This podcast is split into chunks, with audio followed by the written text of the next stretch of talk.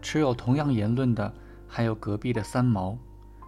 他认为人类根本就不知道什么叫所有权。对我们猫族来讲，自古以来，无论是沙丁鱼的脑袋，还是鲻鱼的肚脐，谁先看见就归谁所有。如果碰上哪个想不守规矩，即可诉诸武力解决。可是人类完全没有这种观念，我们发现的美味，通通被他们掠夺一空。可以说，他们在仗着自己的孔武有力，毫不羞耻地抢夺本应属于我们的食物。小白的主人是个军人，三毛的主人是律师。跟他们比起来，住在教师家的我，对这类事情看得比较淡，只要自己。能够一天一天的顺利混过去就可以了，因为人类不可能永远繁荣昌盛下去。嗯，我愿静候属于猫族时代的到来。既然说到了随性，就来讲一个主人因为随性而闹了笑话的事情吧。本来我的主人就资质平平，毫无竞争力，可偏偏。他还喜欢什么事情都插一手，写牌剧投给杜鹃了，写新体诗投给明星了，写错误连篇的英文了，还练射箭学摇曲，有一阵甚至天天把小提琴拉得吱吱响。可惜哪个都不成气候。别看他因为消化不良经常精神不振，但凡。对什么新鲜事感兴趣了，立刻活力四射。他在厕所唱摇曲，被邻居们起了个绰号叫“厕所老师”。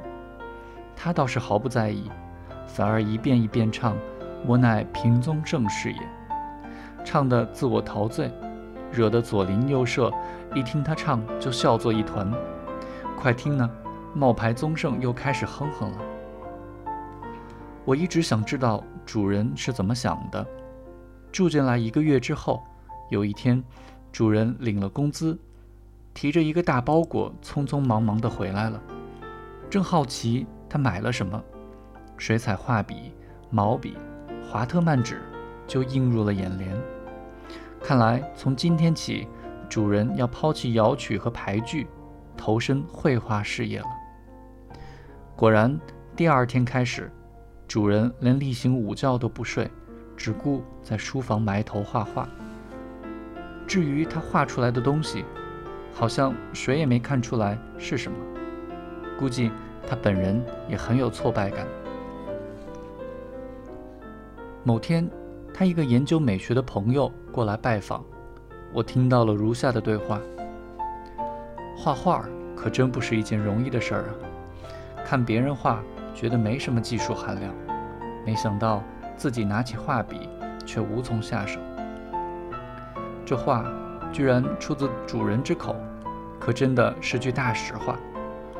他的朋友透过金丝边眼镜看着主人，说：“不可能一开始就画得好吗？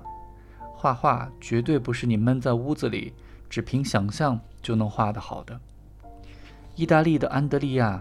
德鲁萨鲁特大师曾经说过：“画画莫过于写生。天有星辰，地有雨露，飞翔之际看鸟禽，奔跑之势学走兽，金鱼歇池塘，寒鸦栖枯木。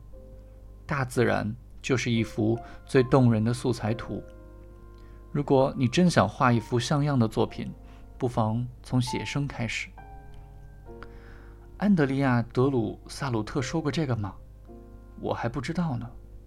原来如此，是这个道理。这下我全明白了。一席话说的主人十分受用，我却注意到金丝边眼镜后面闪过一丝嘲弄般的笑意。第二天，我照例趴在走廊上睡大觉，主人却破例从书房里出来，在我身后。不知倒腾些什么，我偷偷把眼睛睁开一条缝，发现他正在煞有介事地贯彻安德利亚·德鲁萨鲁特的教诲呢。看他那么认真的样子，我差点笑出声来。他没注意到朋友的恶作剧，居然真的开始写生，还把我当做第一个写生对象。可惜我已经睡饱了，这会儿特别想打个哈欠，可看着主人那么兴致高昂地挥着画笔，又觉得有点对不起他。罢罢罢，再忍一会儿吧。他已经画完了我的轮廓，正在往我脸周围涂颜色。在此先声明，我在猫族里绝不是美男子，无论身材、毛色、脸型，都不敢妄言优于同类。可是，就算如此不受美神眷顾的我，也不应该是主人画出来的那副怪异模样啊。首先，毛色就不对，我的毛色像波斯猫，淡灰中带点黄，很像漆树树皮的纹理。这一点。无论让谁来看，都是毋庸置疑的事实。可是，主人笔下的颜色，说黄不黄，说黑不黑，称灰色略显勉强，叫褐色又不合适，也不像这些颜色的杂糅，只能说是一种单纯的、无法命名的颜色。更令人发指的是，画里的猫没有眼睛，虽说它的写生对象是一只睡着的猫。可旁人在画里连像眼睛的地方都找不到，鬼知道他画的是正在睡觉的猫，还是瞎猫。我觉得照此画法，再怎么揣测安德利亚·德鲁萨鲁特，也是徒劳一场。不过主人的那股劲头实在让人动容，我本打算尽量多撑一会儿，可是之前就憋着一泡尿。全身的肌肉紧张到酥麻，已经到了多一分钟都难熬的地步了。不得已，我一狠心将两个前爪向前伸展开来，头压低，伸了一个大大的懒腰。事已至此，我也不必再趴下来配合了。反正已经破坏了主人的最初设定，干脆到房间里解决一下内急算了。我慢吞吞地走开，主人见状。又生气又失落，坐在椅子上怒骂道：“混蛋！”我这个主人呐，骂人的时候从来都是说“混蛋”，因为除此之外，他不会其他骂人的词。他居然根本不原谅我坚持到现在的辛苦，张嘴就是骂“混蛋”，太没礼貌了。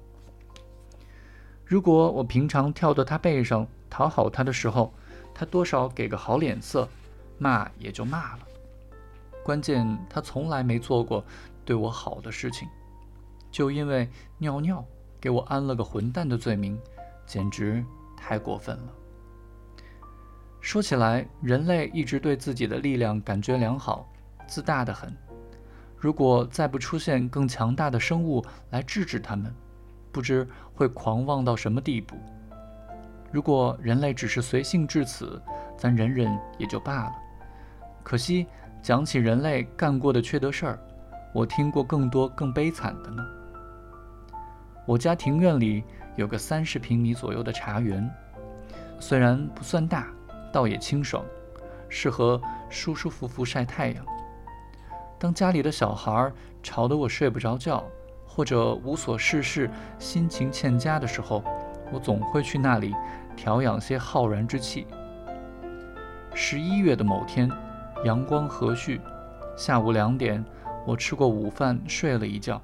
为了活动活动筋骨，又向茶园慢慢走去。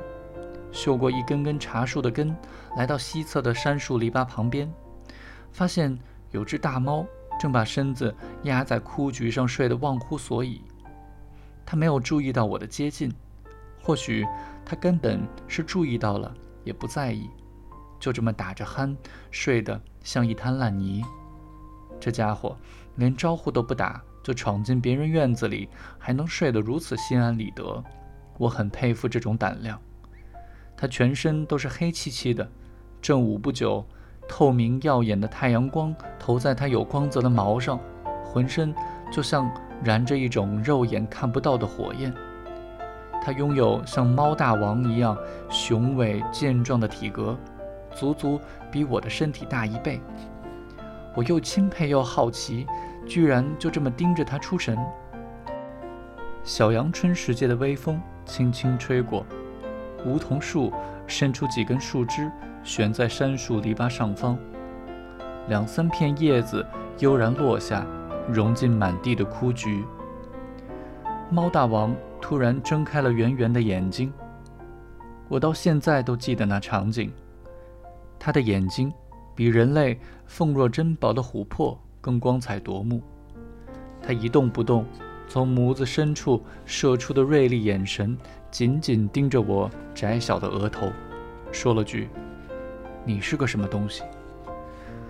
作为大王来讲，这种措辞有点掉价。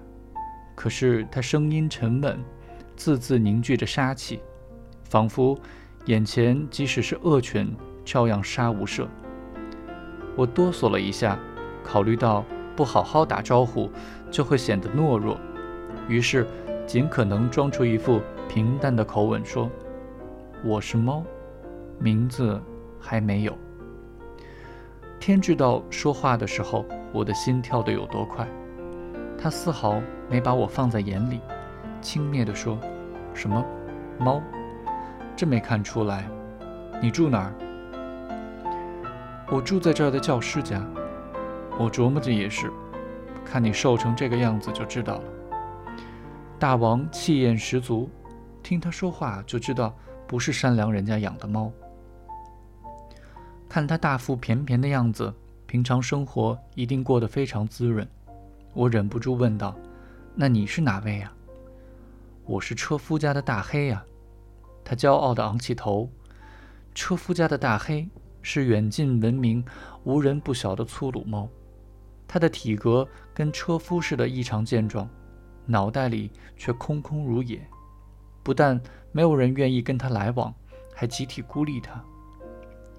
我一听到大黑的名字就想开溜了，不过忽然想羞辱他一番，就先试探一下他到底有多愚蠢。接着有了下面的对话。车夫跟教师，哪个地位更高呢？当然是车夫地位高了。看看你那个主人，简直瘦的就剩骨头了。你就是因为生活在车夫家，所以这么强壮吧？看来在车夫家，油水很足嘛。告诉你，我去哪里都能给自己找到吃的。你也别在这个茶园子里瞎逛了，跟我走，保证不到一个月。你也能胖得跟我似的。这事儿先不急。哎，我听说教师的房子比车夫那里宽敞多了。蠢货，房子再大能吃吗？他大为光火，耳朵直直竖起，活像被削尖了的竹子一样，甩下这句话就走了。这就是我跟日后的知己大黑第一次相见的场景。从此之后，我跟大黑经常碰面，每次他都对车夫大肆吹捧。我听说的那些关于人类的不道德事件，都是从他那里听来的。